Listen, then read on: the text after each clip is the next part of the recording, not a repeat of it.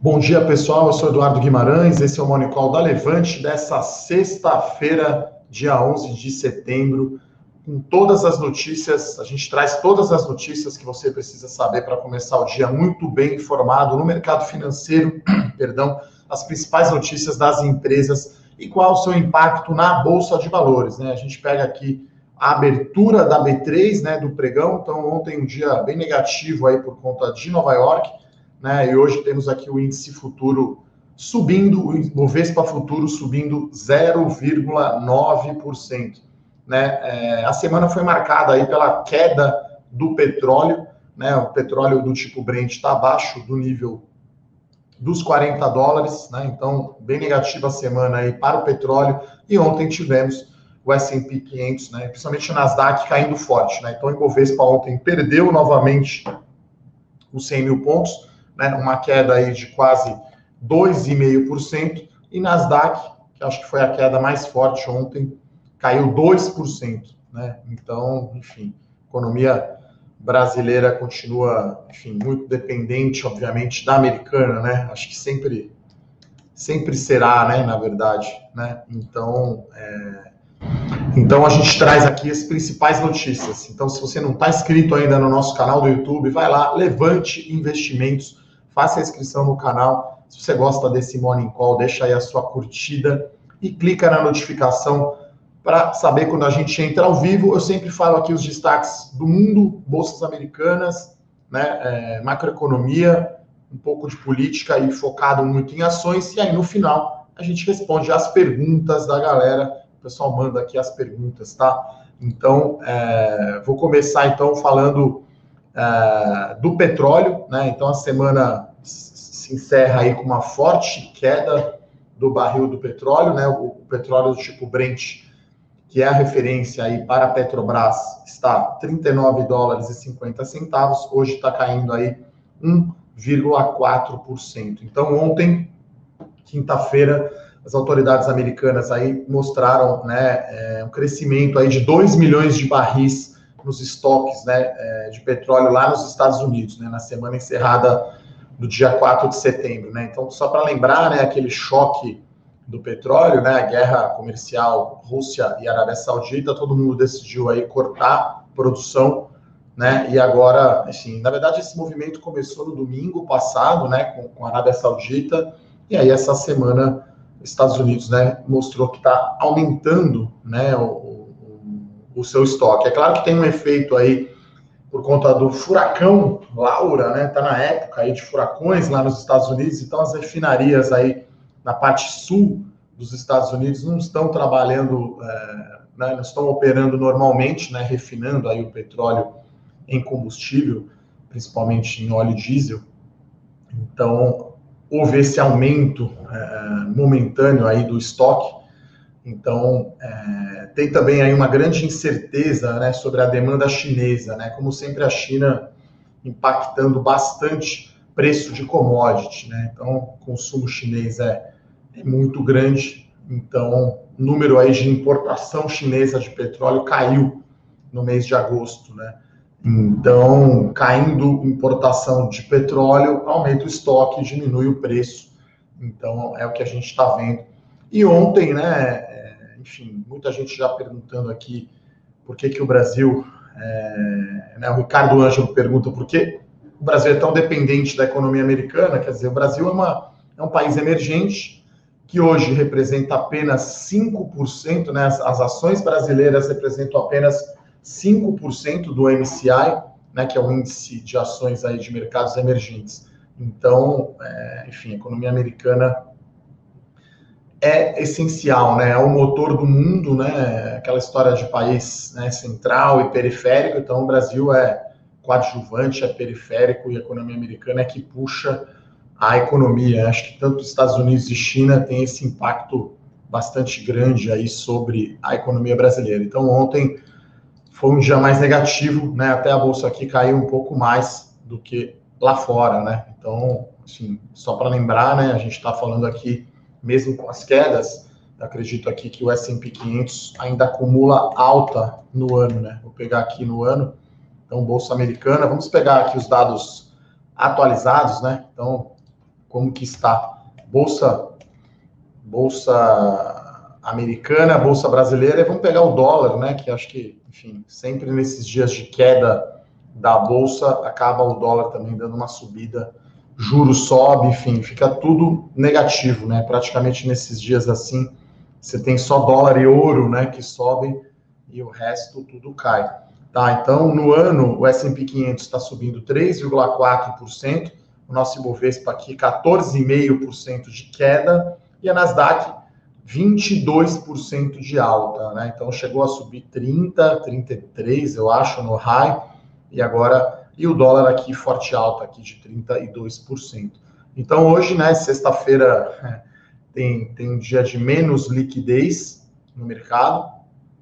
É, então aqui o nosso índice futuro aqui, o Ibovespa a 99 mil pontos, subindo aí 0,8%. O dólar está caindo aqui 0,9%, 5,27%, né? É, esse é o câmbio agora. É, olhando aqui Petrobras com a queda do petróleo, a ação aqui está zerada, né? Mas deveríamos ter aí um impacto negativo. Hoje a gente tem uma grande notícia aí de Vale, né? Então, enfim, a Vale finalmente anunciou aí o pagamento de dividendos, né? Então, é um montante grande, né? Se somar o que é de juros sobre capital próprio, que é de R$ 2,45 por ação, né? Esse é o valor total, né? Então, você tem R$ 1,41 em dividendo e quase um real de JCP. Né? Então, a gente está falando aí do montante total que a Vale vai pagar em dividendo, 2,35 bilhões de dólares. Né? Isso dá um retorno em dividendos né, de 4,1%. Né? Então, é, a Vale vai pagar esse dividendo no dia 30 de setembro, né? então no final do mês. E aí a data de corte né, para as ações ficarem ex é, dia 21 de setembro aqui na B3, e como a Vale tem ADR lá fora, né, lá em Nova York, no dia 23 de setembro, né? Então, as ações vão ser negociadas ex dividendos e ex JCP 22 de setembro. Então, quer dizer isso, né? Se você tem ação da Vale, você tem que ter essa ação lá no dia 21, né, de setembro, aqui no Brasil. E aí as ações serão negociadas 22 de setembro ex, né? Então, Aí a, a, bolsa, o que, que ela faz? Vai lá e ajusta, né? O preço das ações da Vale aí vão cair esse 2,40 e aí você vai ter o dividendo, né? Que vai ser pago no final do mês, né? Então, uh, uh, positivo, né? Essa notícia para Vale já, enfim, quase um ano e meio aí depois do desastre lá em Brumadinho, né? Foi janeiro de 19. Então, enfim, agora isso ficou para trás. O preço do minério de ferro está lá nos 120 dólares, está lá em cima. Provavelmente a Vale deve ter, né, vai, vai gerar um caixa muito grande nesse terceiro tri. Né? No segundo não foi tanta geração assim, mas é, terceiro tri deve ter bombado aí a geração de caixa. A companhia vai voltar a pagar dividendo depois de muito tempo.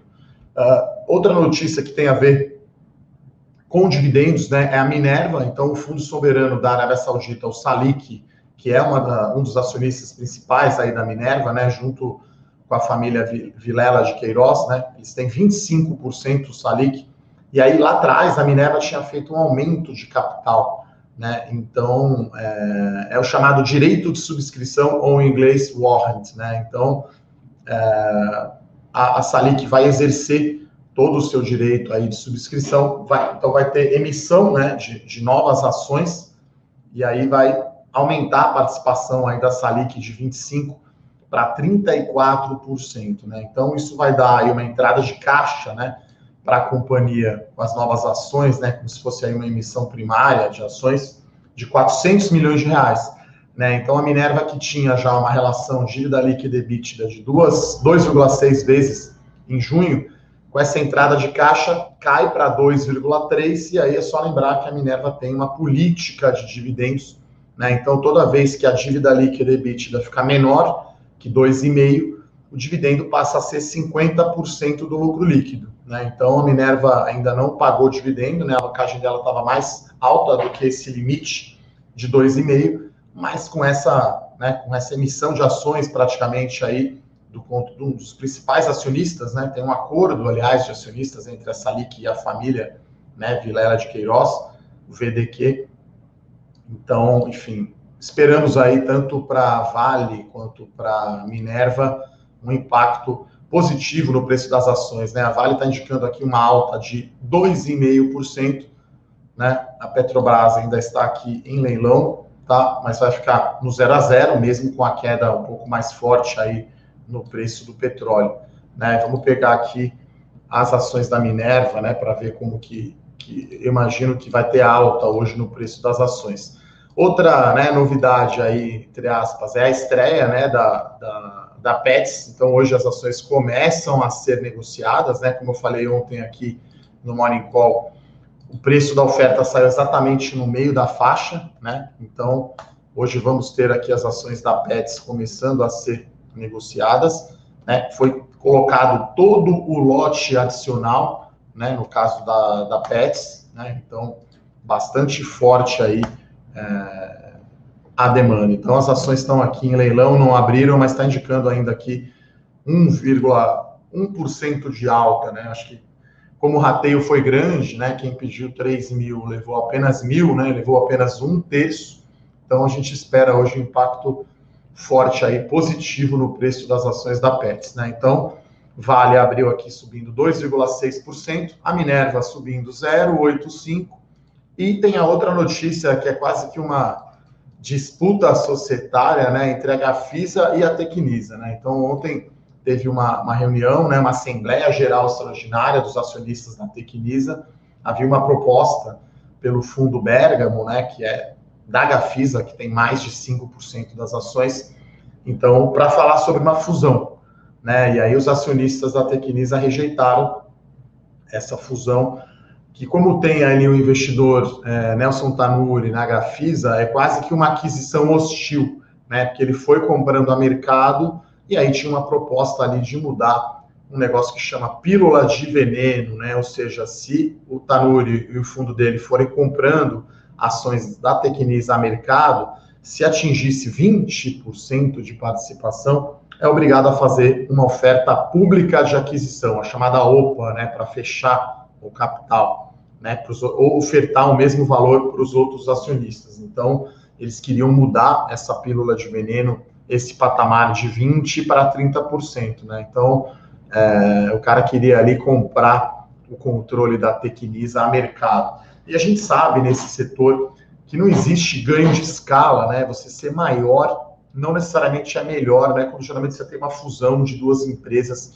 você tem sinergia, né, geográfica de produto, ganho de custo. Aqui, quando você junta uma consultora com a outra, praticamente você vai ter só ali área de RI, talvez financeiro, né, que é duplicado, mas as outras coisas eu acho que são muito diferentes, né? Então, acho até essa notícia mais positiva, né, para a Tecnisa. Então, está até acontecendo o contrário aqui, né? As ações da Tecnisa estão caindo 0,7%, as ações da Gafisa subindo 0,6%, né? Eu esperaria justamente o contrário, né? Acho que foi bom para os acionistas da Tecnisa essa proposta não ter sido aprovada, né? Sobre a fusão, que tem muito mais cara mesmo de aquisição hostil, como eu comentei, e então as ações da Tecnisa aqui 0,9% de queda, as ações da Gafisa 0,6. Ainda vai ter, né, uma segunda assembleia, né, é, no dia 25 de setembro, porque não tinha, né, o quórum necessário para para essa para esse voto do Poison Pill, né? Então a pílula de veneno, né, é um item do estatuto social. Então é, essas cláusulas só podem ser votadas com um quórum é, tem um quórum mínimo, né, que são dois terços dos acionistas, né, então ontem na Assembleia tinha menos, né, de dois terços, então é, o quórum foi de 45%, né, ou seja, 45% dos acionistas estavam presentes e 98% aí foram contrários à fusão, mas aí com esse quórum baixo não deu para votar essa cláusula conhecida aí como pílula de veneno. Então, acho que é uma primeira vitória, vamos chamar assim, da Tecnisa uh, sobre a Gafisa, mas acho que essa disputa ainda vai continuar, né? Até conversando com a companhia, porque a Cirela, né, é uma dos acionistas da Tecnisa, né? Então ela se juntou aí com, com o Meyer Joseph Nigri, que é um dos acionistas, né, o controlador da Tecnisa. Então, enfim, tá essa disputa aí entre, entre os acionistas da, da Tecnisa e os da Gafisa, tá, pessoal? Ah, então, essas são as notícias. Vamos ver aqui o Ibovespa, então, 0,46 de alta, 99.300 pontos. Como eu falei, o futuro lá da Bolsa Americana está subindo aqui meio por cento só. Sexta-feira, né, aquele dia mais, mais devagar. A gente não tem, fora o petróleo aqui no macro, não temos grandes notícias aqui. E, curiosamente, hoje tivemos aí um pouco mais de, de, de notícia na parte das empresas, né? Essa semana acho que foi uma semana, tirando os IPOs, né? Acho que foi uma semana, perdão, mais fraca, né? De, de, de, notícias das empresas. Hoje, né? Acho que a grande notícia Vale, né? O dividendo da Vale, essa disputa Tecnisa e Gafisa, e tem também essa notícia aí da Minerva, tá, pessoal? Como sempre, eu vou aqui responder as perguntas aqui do pessoal. Como sempre, vem a primeira pergunta aí do Amauri, né? Um abraço aí para o Amauri. Uh, ele queria entender, né, uh, a lógica das fusões e aquisições, né? Uh, ele acha, né, ele fala que parece que o mercado sempre gosta dessas notícias, que assim, fusão e aquisição mexe muito no preço da ação, né? Se a gente lembrar recente agora a disputa da Lynx, né, entre TOTUS e Stone, né? Então você tem lá um leilão, né? A própria Oi, né, que, que entrou a empresa americana ali tentando disputar com o consórcio Vivo, Claro e TIM.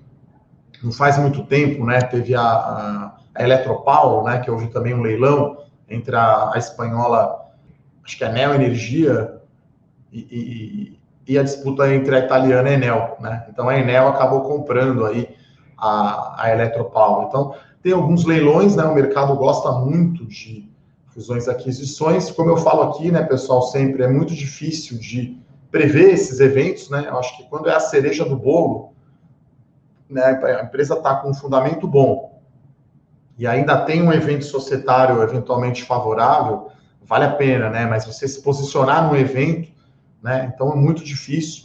Se existe ainda uma lógica, vamos chamar assim, estratégica, né? Faz sentido. Então, olhando a Lynx, faz muito mais sentido a, a, a Stone, né? Comprar, né? Do ponto de vista estratégico. Se a TOTS comprar, o CAD talvez não vai aprovar com diversas restrições, por exemplo, né? Teve uma época aí que uma possível fusão entre Marfrig e BRF, né? Que, que não fazia muito sentido, porque uma faz frango, basicamente, porco, a outra faz carne aí você tinha uma base de acionistas muito diferente, né? O Molina, que é o dono, o fundador da Marfrig, e os fundos de pensão lá na BRF, né? A Tarpon. Então, fusões e aquisições sempre tem esses, esses detalhes, e aí, Amaury, é sempre evento muito difícil prever, você não sabe o preço, não sabe quem que vai ganhar. E aí, né, jornalistas em geral adoram dar os furos, antecipar, né, segundo fontes, enfim né? Então, é, por isso que acho que o mercado gosta tanto aí, é quase como se fosse uma fofoca, né? Vamos chamar assim. E aí são poucas fusões, efetivamente, que acontecem e, e fazem sentido, né? Acho que da Aliança e Sonai, acho que é a fusão recente que faz mais sentido. Você está falando do um portfólio complementar de shoppings, né? Uma base de acionistas que ficou complementar. Então, acho que a Aliança e Sonai é o caso recente aí de fusão que deu certo. Mais antigo tem Suzano e Fibria, né? antiga Votorantim, celulose e papel. Uh, o Fábio aqui fala, né, pergunta se essa quantidade muito grande de IPOs pode derrubar o índice. Na verdade, eu acho que assim, essa quantidade de oferta, ela acaba impedindo assim a alta do índice, né? Porque você não vai ter no curtíssimo prazo um aumento muito grande da alocação em ação, né? Então, o brasileiro, sei lá, tem 10% do patrimônio em ações. E agora você está vindo com um monte de oferta, né? E até ofertas grandes, né? Então, essas vendas de participação no BNDES são grandes, né? Principalmente JBS. Aí tem o IPO, por exemplo, da Avan, da Reddor, né? O da Caixa Seguridade.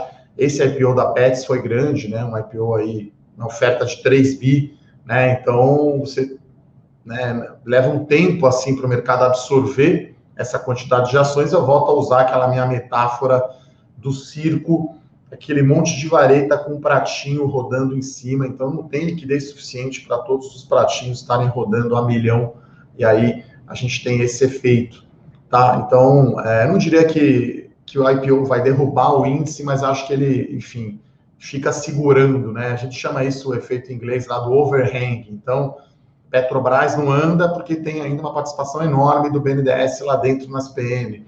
Mesma coisa com JBS, né? O BNDES tem participação em Clabin, por exemplo, em Suzano. São diversas ofertas e aí enquanto essas empresas, né, não têm essas ofertas, as ações ficam meio de lado e aí eu acho que parece que o Ibovespa está ficando nesse canal aí 98 mil, 99 com 103. Ele fica oscilando é, nessa faixa de preço, tá? Então, é, acho que esse é o, é, o, é o ponto. A Isilda aqui pergunta da Vale, tá? Eu já falei dos dividendos da Vale, né? É, tem ainda essa questão, a Gilson pergunta se a justiça não tinha impedido, bloqueado os pagamentos. Na verdade, o conselho da Vale que tinha suspendido, né, não foi uma decisão da justiça. A justiça fez foi colocar um, uma parte do caixa da Vale ali para eventuais processos e indenizações. Então, né, os depósitos judiciais, né, que chamam, então pega um pedaço do caixa da Vale ali, a justiça bloqueia para pagar eventualmente indenizações, tá? Então, é, eu acho que a Vale vai pagar normalmente aí o dividendo.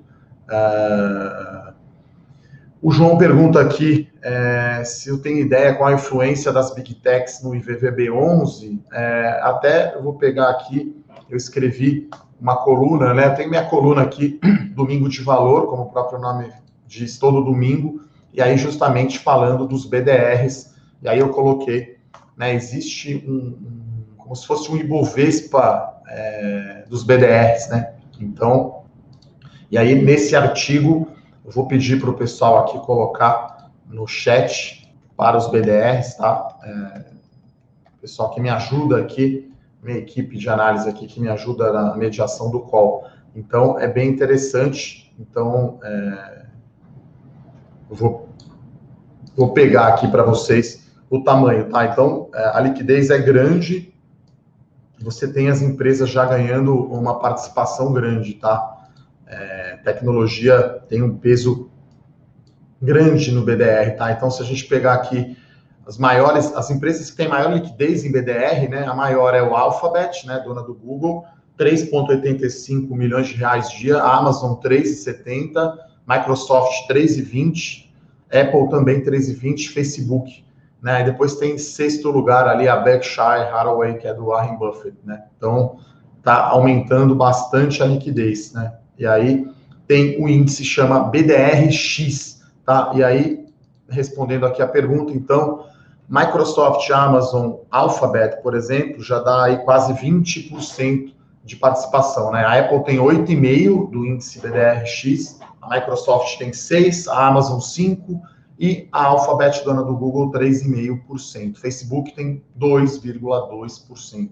Então, se a gente fizer aqui uma continha, né, 5, 10, 15, uns quase 25% aí desse índice de BDR está é, é, Big Tech, tá, João? Então, recomendo aí que você leia o meu artigo aí, o pessoal colocou o link, tá?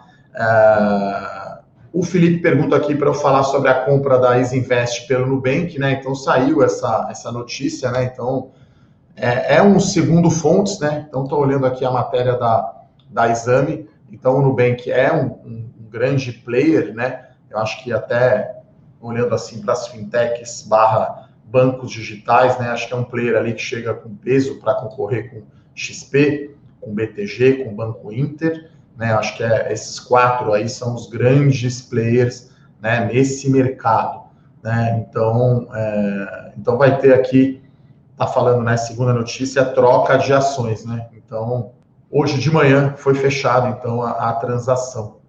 Então, a Isinvest aqui é uma das maiores corretoras, né, independentes do Brasil, tem um milhão e meio de clientes e tem 20 bilhões de reais uh, de ativos, né, sob custódia, né? Então, enfim, tinha saído, né, um, um boato, né, e agora efetivamente, aparentemente saiu aqui o fato, né? Então, a gente foca mais nas empresas listadas, tá, pessoal? mas claro que a gente, enfim, acompanha esses, esses movimentos, né? Então, é, então é, é, uma, é, uma, é um salto, né? Acho que a corretora ganha peso né, no Bank enfim, é nome de peso aí, concorrência ficando cada vez maior, e aí a gente tem também é, bom para os clientes, né? Acho que mais concorrência melhora e a disputa melhora os serviços, né? Então, tem ainda que ter aí uma aprovação do Banco Central e do CAD, né? Que é padrão, mas é uma, uma aquisição grande, tá, pessoal? É, mas, enfim, Nubank não é listado aqui, né? Então, a gente foca aqui mais nas as, as notícias que saem, é, que impactam as ações na B3, né? As empresas que a gente acompanha. O nosso foco aqui, claro que a gente olha a BDR, olha a Bolsa Americana, mas as nossas carteiras, né? Por enquanto, o nosso foco é Brasil, né? Fundo imobiliário, ações, esse é a nossa, o nosso DNA aqui, né? Para quem me conhece, tem a carteira Small Caps, a carteira Dividendos, a carteira As Melhores Ações, a gente tem agora no, novo produto né, do Pedro Bresser, que é ações de crescimento, né? É, e temos também, claro, o Rafael Bevilacqua como carta do estrategista e o Bolsa 3.0, né? Então a gente está falando aí de seis carteiras bem focadas em ações, mais a carteira de fundo imobiliário, né? De fundos imobiliários, que é renda variável também. Ah, o João pergunta aqui se está na hora de gerar as compras né, nos bancos. Então, eu fiz um vídeo no meu canal do YouTube domingo, né, passado, justamente falando sobre isso, né? Recebi aí o Rafael Bevilacqua, é o meu sócio, o Rafa lá no canal. Ele olhou muito tempo bancos, né? Ele conhece bastante. E a gente, enfim, falando que realmente está barato, né? Os bancos estão para trás, as ações estão acumulando aí queda de 30% no ano, né? Quando você olha o retorno em dividendos, é, tá barato, né? Então, na nossa opinião, Banco do Brasil e Itaúsa, né? Acho que são as ações aí que estão mais baratas, né? São os nossos bancos aí favoritos e são recomendações abertas. Então, pessoal, Itaú está caindo 33% no ano, Banco do Brasil 37%. Eu acho que a Itaúsa deve estar até um pouco atrás ainda do Itaú, né? Então, a gente, enfim, uma recomendação aberta, que tem até é, relatório, né, para vocês, então, Itaúsa caindo 30% no ano, acho que é um retorno de dividendos, é uma grande pechincha, na minha opinião, as ações da Itaúsa aí, do Banco do Brasil. Mas é aquela coisa meio contrária, né? Você está o momento não está favorável né, para bancos, né? Mas geralmente é que a gente fala aqui, né? Você tem que comprar as ações é, ao som dos canhões, né? Tem que comprar guarda-chuva quando está sol, não quando está chovendo.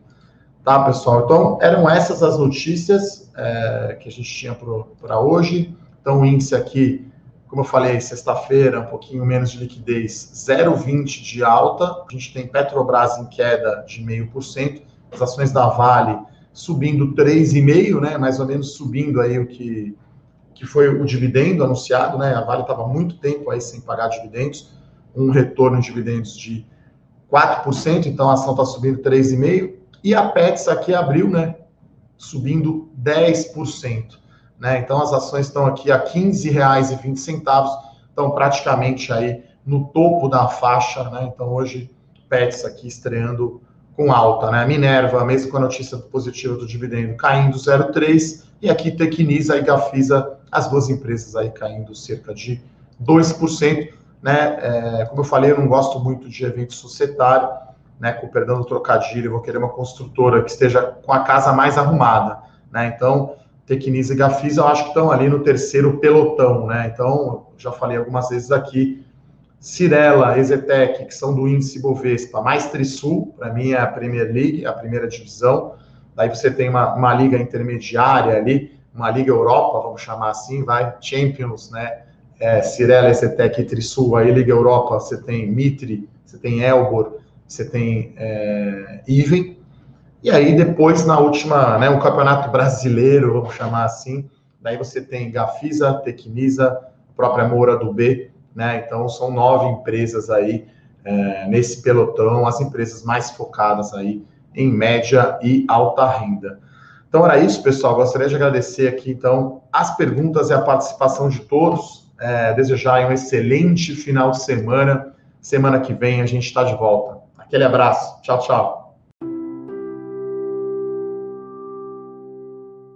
Para saber mais sobre a Levante, siga o nosso perfil no Instagram levante.investimentos. Se inscreva no nosso canal do YouTube Levante Investimentos. E para acompanhar as notícias do dia a dia e mais sobre a Levante, acesse nosso site levante.com.br.